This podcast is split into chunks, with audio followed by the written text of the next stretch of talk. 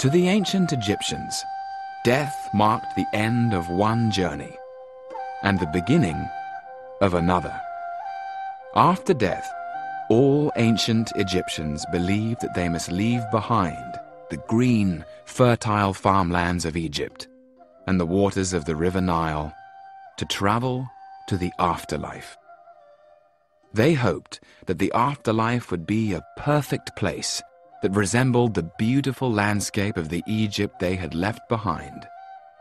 It was called the Field of Reeds. But to reach the afterlife, they had to make a dangerous and frightening journey. Their spirit had to cross the netherworld, which was the land of the dead, ruled by the god Osiris. Hail to you, Osiris. Turn your face to the west, that you may illumine the two lands with fine gold. Those who are asleep stand up to look at you, for to you belong eternity and everlasting. The ancient Egyptians believed that it was very important to prepare for this journey. How would they ward off hostile spirits and poisonous snakes? How would they avoid burning fire and scalding water? And why did the monstrous devourer always look so hungry?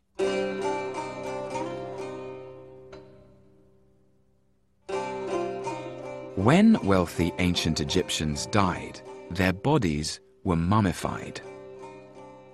The mummy was placed in a tomb with special objects to protect it and to help the dead face the perils of the netherworld. One of the objects was a roll of magic spells and pictures. This is now known as the Book of the Dead. The mummy stayed in the tomb, but its Ba spirit, in the shape of a bird, could fly away from the tomb to explore the netherworld and to try and find a way through. In order to do this, the spirit of the dead person would have to pass through gates that were guarded by the gods and avoid being caught in their nets. They would have to battle with snakes and crocodiles and protect themselves against bloodthirsty monsters. The dead person used magic and spells from the Book of the Dead to help them overcome these obstacles. Oh, you with a spine who would work your mouth against this magic of mine.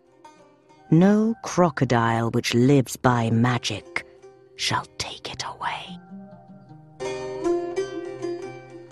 And at the end of each day, the Ba spirit returned to the mummy in the tomb.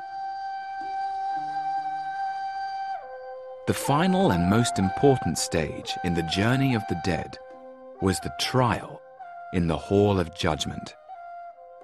The dead person's heart was weighed against the feather of truth. If their heart proved too heavy, they would be condemned and eaten by the monstrous devourer. If their heart balanced on the scales, the dead person would be allowed to enter and to remain forever in a perfect world, traveling across the skies with the sun god Ra, or tending their crops in a perfect landscape that resembled the green, fertile banks of their beloved river Nile. Are you prepared to make the same journey? Can you discover how to use the spells of the Book of the Dead to help you on your way? It's time now to go into the exhibition and meet the god Osiris and the monstrous devourer.